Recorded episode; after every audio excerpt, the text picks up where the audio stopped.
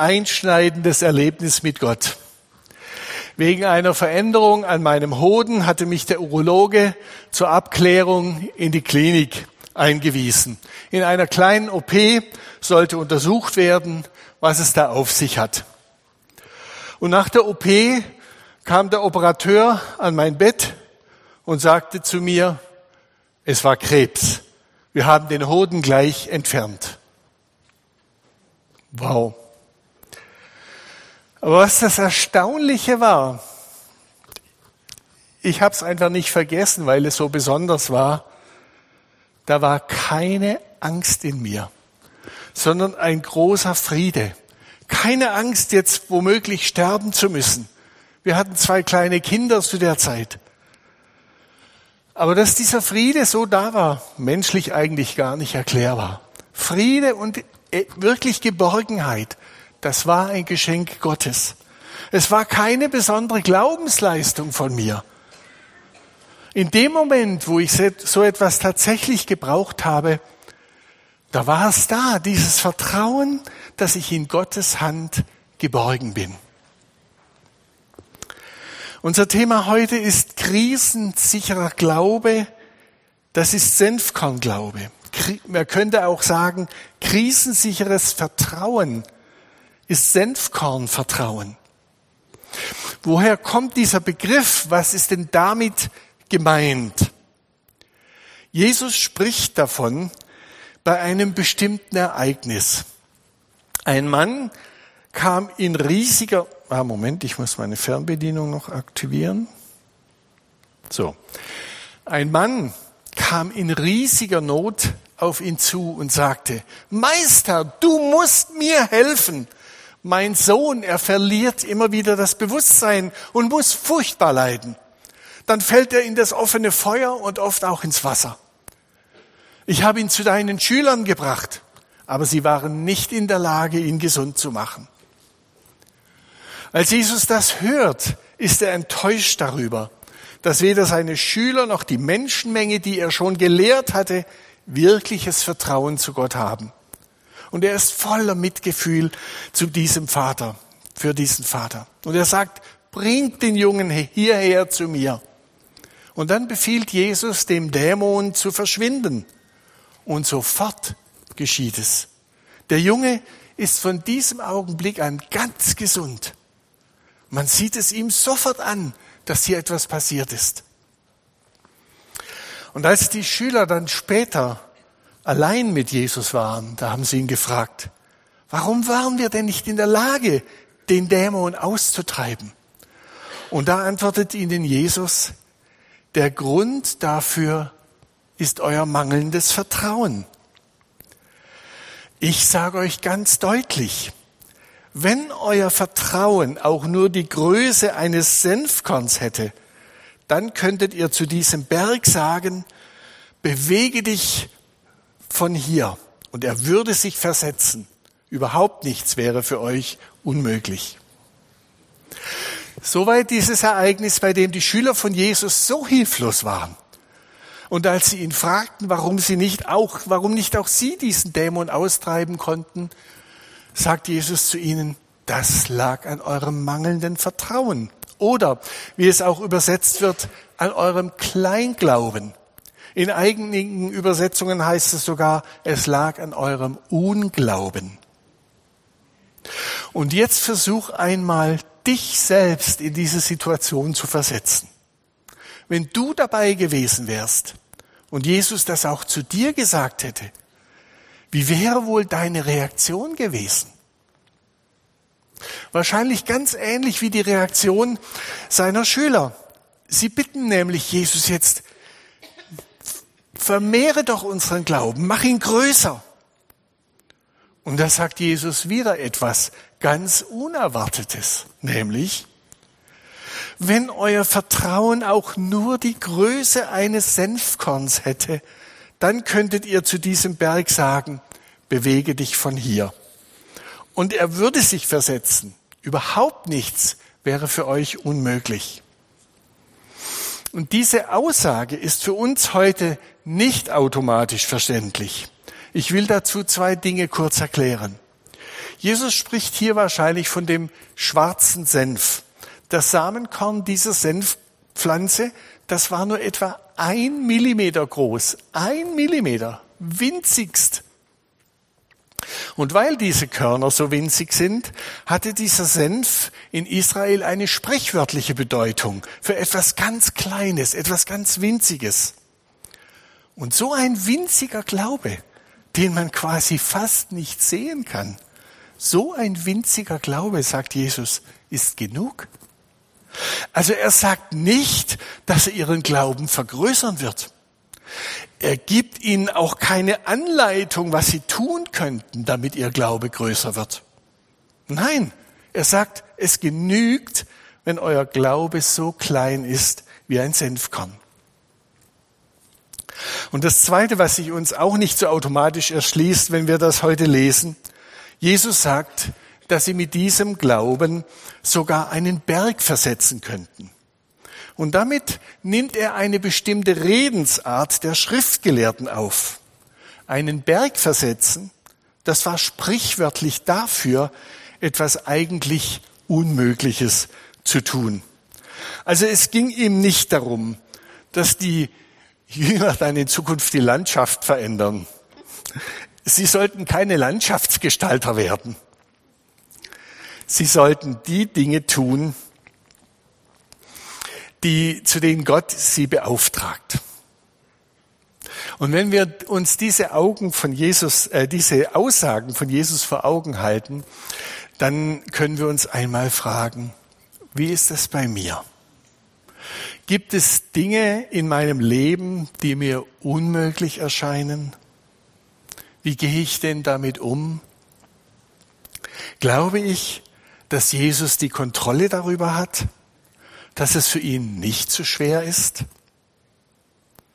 Und während ich diese Fragen stelle, ist mir gleichzeitig bewusst, dass es ja auch tatsächlich eine Menge Dinge in unserem Leben, vielleicht in unserer Familie und auf jeden Fall in unserer Welt gibt, auf die wir absolut keine Antwort haben. Solange wir in dieser Welt leben, sind wir in dieser Spannung. Wir wissen, dass für Gott nichts unmöglich ist, aber wir erleben auch, dass wir nicht verstehen, warum Gott in vielen schweren Situationen nicht sichtbar eingreift. Ob das in verschiedenen Situationen Krankheiten sind, irgendwelche Probleme, in denen wir stecken, oder im Großen weltweit zum Beispiel schwere Überschwemmungen oder Erdbeben. Wir haben doch keine wirkliche Erklärung dafür. Wir können tatsächlich nur sagen, das verstehe ich nicht. Aber weil es vieles gibt, wo ich Jesus erlebt habe und wo andere Menschen ihn so eindeutig erlebt haben, deshalb vertraue ich ihm. Ich vertraue ihm auch dann, wenn ich Dinge nicht verstehe. Erik Metaxas hat ein Buch geschrieben, ich glaube über 300 Seiten, ja weit über 300 Seiten dick, mit dem Titel Wunder. Und er hat dort ganz viele Begebenheiten zusammengetragen und beschrieben, sehr unspektakulär, wo Gott Wunder getan hat. In ein, eine kleine will ich euch erzählen. Da war ein Kameramann in Hollywood, der war schwer depressiv. So schwer, dass er ähm, hatte mit einem Freund drüber gesprochen. Der Freund hat Angst gehabt, der nimmt sich jetzt noch das Leben. Und er hatte versucht, mit ihm zu sprechen, aber ich da irgendwie konnte ihn nicht ermutigen. Und dann hat er einen anderen angerufen, den er gut kannte, von dem er auch wusste, der hat so eine gewinnende Art. Du könntest du nicht mal mit diesem Kameramann sprechen. Und Larry, so hieß dieser andere, der rief den Kameramann also an und sagte, du, unser gemeinsamer Freund Brian, er hat mir erzählt, dass du gerade durch große Tiefen gehst. Du, ich bin morgen zufällig gerade in Hollywood. Ich würde dich gern zum Frühstück einladen. Wäre das okay? Nach einer etwas längeren Pause sagte der andere dann, ja, okay. Sie verabredeten sich für ein bestimmtes Lokal, wo sie sich getroffen haben. Und in dieser Zeit, wo sie miteinander gefrühstückt haben, im Gespräch, konnte er ihm von Jesus erzählen und konnte ihm anbieten, willst du nicht jetzt hier in einem Gebet dein Leben Jesus geben? Und der Kameramann ging darauf ein und da muss irgendwas Gewaltiges passiert sein in ihm. Er fing an, dann auch zu lachen und hat fast nicht mehr aufgehört. Die anderen Gäste, die dachten schon, ist der übergeschnappt? Muss man jetzt hier Arzt rufen? Jedenfalls hat er ihm nachher erzählt, in dem Moment, als du mich angerufen hattest gestern, da saß ich auf meinem Bett in der einen Hand ein Kühlelement und in der anderen Hand eine Rasierklinge. Und ich wollte mir gerade die Pulsader aufschneiden. Der Larry, der ihn angerufen hatte, hat das nur deswegen gemacht, der war von Brian schon eine Weile da äh, gebeten worden, weil er war selber Geschäftsmann, weil am Tag vorher seine Sekretärin zu ihm gekommen war und gesagt haben, du, ähm, für morgen haben alle, alle, mit denen du Termine ausgemacht hattest, ganz kurzfristig abgesagt. Da ist überhaupt nichts mehr in deinem Kalender, was morgen abzuarbeiten ist. Und dann fiel ihm das ein und dann sagte er, hast du schon den Brian da angerufen, äh, den, den, diesen Kameramann angerufen? Nee, habe ich noch nicht. Ruf ihn doch jetzt gleich mal an und wenn du ihn erreichst, dann stell das Gespräch gleich zu mir durch. Und so kam das dann in Gang. Es war ein Wunder, dass diese ganzen Termine abgesagt wurden, dass er sich dann erinnert hat, er sollte den doch anrufen. Und natürlich das größte Wunder, dass der dann sein Leben Jesus übergeben hat, sein Leben verändert worden ist. Jetzt komme ich wieder zurück auf diese Begebenheit von Jesus mit diesem Jungen. Der Evangelist Markus, er berichtet uns dazu noch ein anderes Detail. Er, er berichtet nämlich, dass der Vater zu Jesus gesagt hat, wenn du etwas kannst, dann hab Erbarmen mit uns und hilf uns.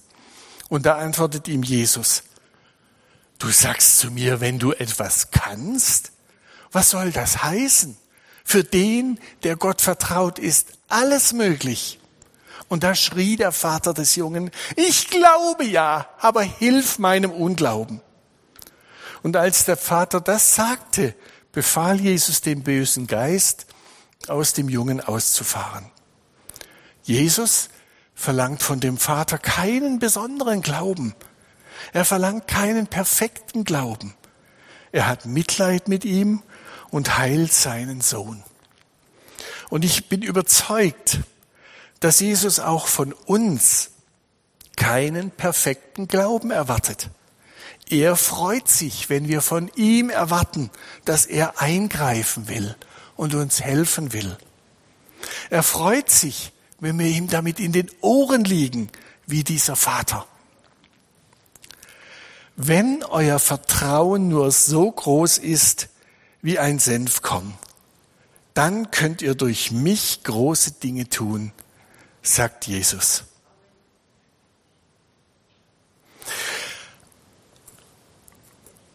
Ja, ja, da war es.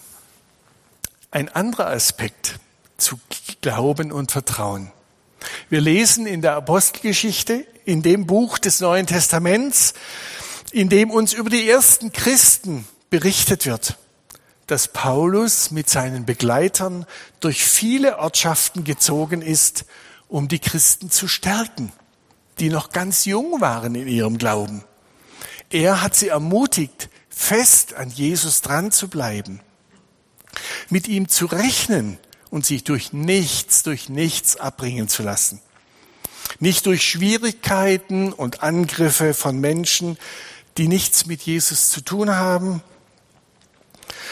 auch nicht durch seltsame spirituelle Lehren, die das, was Jesus und seine Schüler uns weitergegeben haben, ganz verdreht rüberbringen, oder überhaupt spirituelle, esoterische Gedanken, die ganz losgelöst sind von Jesus, die zwar von Gott reden, aber die ein Gottesbild haben, das von Menschen erdacht ist.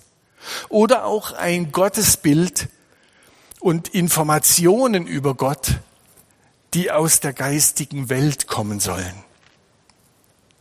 Glauben ist keine beliebige Sache, die man sich irgendwie zurechtlegt, die man sich zurechtbasteln kann. Echter Glaube, der kommt nur von Jesus. Glaube, der uns mit Gott in Beziehung bringt. Durch seinen Tod am Kreuz hat Jesus uns befreit von jeder Schuld, von allem Bösen, was uns von Gott trennt. Das ist wahrscheinlich bei keinem unter uns Mord und Totschlag. Vielleicht denkt man an sowas, wenn man von Bösem redet, das uns von Gott trennt. Aber es ist oder war hoffentlich äh, nur bei vielen Neid, Missgunst, Egoismus. Wer hat noch keinen Egoismus bei sich entdeckt, und zwar unguten Egoismus oder Neid? Vielleicht ist es bei anderen Geldgier, Steuerbetrug, andere Formen von Unehrlichkeit. Alles Dinge, die mit unserem Schöpfer doch gar nicht zusammenpassen, mit seinem Wesen. Von dem allem will Gott jeden Menschen freimachen durch Jesus. Und durch seine Auferweckung hat Gott aller Welt gezeigt, dass Jesus der Sohn Gottes ist, dem wir uns anvertrauen dürfen. Ihm sollen wir folgen und durch ihn bekommen wir eine Beziehung zu Gott, die so persönlich und intim ist, dass wir zu ihm sagen dürfen, lieber Vater, lieber Vater, der Schöpfer, der alles geschaffen hat, unsere ganze Welt mit ihren Naturgesetzen und allem, was wir sehen können, allem, was wir beobachten können, zu dem dürfen wir sagen, lieber Vater. Und wenn Menschen ihr Leben Jesus so anvertraut haben, dann spricht das Neue Testament auch davon, dass sie dem Glauben gehorsam geworden sind. In, Apostel, in, dieser Apostelgeschichte, die ich vorher schon erwähnt habe, da heißt es an einer Stelle, dass da auch viele jüdische Priester dem Glauben gehorsam wurden. Oder Paulus spricht im Brief an die Christen in Rom vom Glaubensgehorsam, zu dem sie berufen worden sind. Es geht also um eine Beziehung zu Gott, unserem himmlischen Vater, in der wir ihm glauben, ihm tief vertrauen und in der wir ihm gehorchen. Er möchte, dass unser Leben ihn ehrt und etwas zeigt von seiner Liebe und Gerechtigkeit. Nochmal einen anderen Aspekt zum Thema Glauben und Vertrauen lesen wir in der Apostelgeschichte 14. Dort äh, kriegen wir nämlich mit, dass Paulus und Barnabas, sein Begleiter, überall, wo sie Gemeinden gegründet hatten, nochmal durchgezogen sind und die Jünger, wie sie auch genannt werden, diese Christen, er hat sie ermutigt, im Glauben standhaft zu bleiben. Wir müssen durch manche Bedrängnis hindurch, sagten sie zu ihnen, bevor wir in Gottes Reich einkehren. Das heißt, bevor wir einmal ganz bei Gott sind. Glaube kann etwas kosten. Es gibt viele Länder, in denen es nicht so easy ist, sich zu Jesus zu bekennen. Ob das Indien ist, das hinduistisch geprägt ist, oder die vielen muslimischen Länder. Wer sich hier öffentlich zu Jesus bekennt, wird nicht nur ein bisschen belächelt oder ausgegrenzt. Oft muss er um sein Leben fürchten. Und doch erleben gerade diese bedrängten Christen immer wieder, wie Jesus sie stärkt im Vertrauen zu ihm und ihnen in verschiedensten Situationen auch übernatürlichen Schutz schenkt. Und auch uns will er stärken. Er will, dass wir in unserem Alltag gute Erfahrungen mit ihm machen. Senfkorn-Glaube, das ist Glaube, der sich ganz auf Jesus verlässt und sich ihm anvertraut. Und es ist Glaube, der nach seinem Willen und seiner Führung fragt. Als mein Arbeitsplatz noch an der Gesundheits- und Krankenpflegeschule war, habe ich das oft während meiner Vorbereitungen für den Unterricht getan. Ich habe dafür gebetet, dass Gott mir gute Ideen schenkt, die die Schüler wirklich nachvollziehen können. Ich habe ihn um einen guten Draht zu ihnen gebeten und auch um einen guten Draht zu meinen Kollegen. Und wenn ich eine Fortbildung für das Pflegepersonal angeboten habe, dann habe ich auch da um gutes Gelingen gebetet und vor allem, dass die Kollegen und Kolleginnen das Gelernte gut in die Praxis umsetzen können. Das Gebet eigentlich für alle Aufgaben war fast schon ein automatischer Bestandteil meiner Vorbereitungen. Und in meinen ersten Berufsjahren an der Schule hatten wir eine sehr, sehr lange Mittagspause. Da bin ich öfter durch die Felder in der Nähe gegangen und habe die Zeit für einen Gebetsspaziergang genutzt. Um in dieser inneren Haltung zu wachsen, alles mit Gott zu besprechen, alles aus seiner Perspektive zu betrachten, da ist es so wichtig, dass wir unser ganzes Denken durch die Bibel, durch Gottes Wort prägen lassen. Es ist so wertvoll, jeden Tag wenigstens einen kurzen Abschnitt zu lesen und darüber nachzudenken. Super ist es auch, wenn man Verse der Bibel, die einen im Glauben ermutigen, auswendig lernt, sie immer wieder betet, dass sie sich so richtig einprägen, dass sie unser Denken prägen, unser ja, ganzes Empfinden. Und so kann Glaubensgehorsam in uns wachsen. Und je nach Situation, in der du dich gerade befindest, kann der Heilige Geist dir diese Worte immer wieder in Erinnerung rufen, um dich zu ermutigen und um dir den Weg zu zeigen. Gott gebraucht sein Wort, um uns im Glauben festzumachen.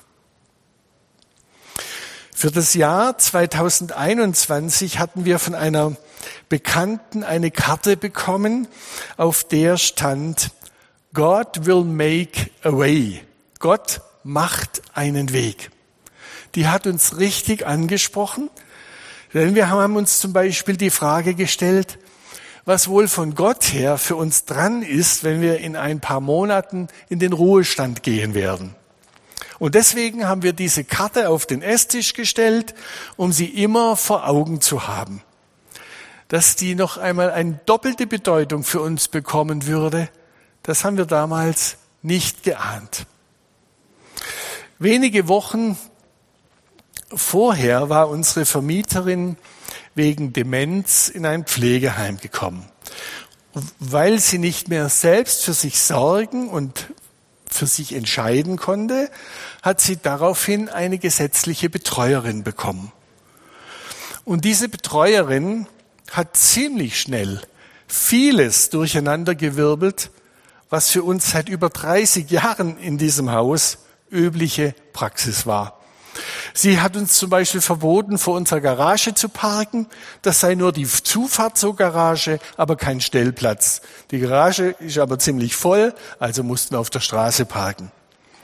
Sie hat von uns verlangt, dass wir unseren Gefrierschrank aus dem großen Flur im Untergeschoss entfernen, obwohl dort extra eine Steckdose dafür angebracht war. Wir sollten ihn in unseren kleinen Kellerraum stellen. Und dann gab es noch verschiedene andere Dinge, die uns echt Stress gemacht haben, die schwierig waren und zum Teil auch krass einschränkend. Aber das Schlimmste war was anderes. Als wir versucht haben, mit ihr über Alternativen zu reden, dann hat sie uns per Rechtsanwalt eine Aufforderung geschickt, in der alles aufgelistet war, was sie von uns verlangt hat. Und für dieses Schreiben sollten wir auch noch 400 Euro bezahlen. Und für den Fall, dass wir nicht alles umgehend erfüllen, hat sie uns mit einer Kündigung gedroht. Die Zahlung konnten wir zum Glück abwenden. Aber da war große Verunsicherung in uns, Angst, Sorge, was da womöglich wiederkommt. Und da war dann diese Karte auf dem Esstisch eine große, große Ermutigung immer wieder. Und wir haben das immer wieder gebetet und Gott dafür gedankt. God will make a way. Er macht einen Weg. Ich war selbst überrascht, wie uns so eine Sache unter Druck gebracht hat. Immer, wenn die Betreuerin im Haus aufgetaucht ist, waren wir in Anspannung, ob sie wieder irgendetwas findet, ihr wieder irgendetwas einfällt, was sie dann von uns verlangt. Und da haben wir dann auch gemerkt, dass wir die Sicherheit in Gott, den Frieden nie wie einen Besitz in der Tasche haben. In Notsituationen müssen wir täglich neu an seinen Zusagen festhalten. Zum Beispiel dadurch, dass wir sie immer wieder im Gebet auch aussprechen. Es war ein Lernprozess für uns, da uns auch nicht von unseren eigenen Gedanken und Gefühlen vor allem runterziehen zu lassen. Gottes Zusagen, seine Versorgung auszusprechen, zu proklamieren. Und ungefähr ein Jahr später haben wir dann eine große Befreiung und Erleichterung erlebt. Unsere Vermieterin ist verstorben. Das hat sie sich sowieso schon ein paar Jahre gewünscht. Und damit war aber das Betreuungsverhältnis zu Ende. Diese Frau hatte plötzlich nichts mehr zu sagen.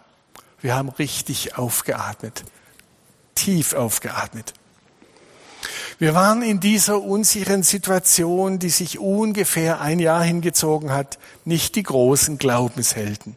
Aber Jesus hat sich zu unserem Senfkornglauben gestellt. Senfkornglaube ist Glaube der sich Jesus anvertraut und der sich ganz auf Jesus verlässt.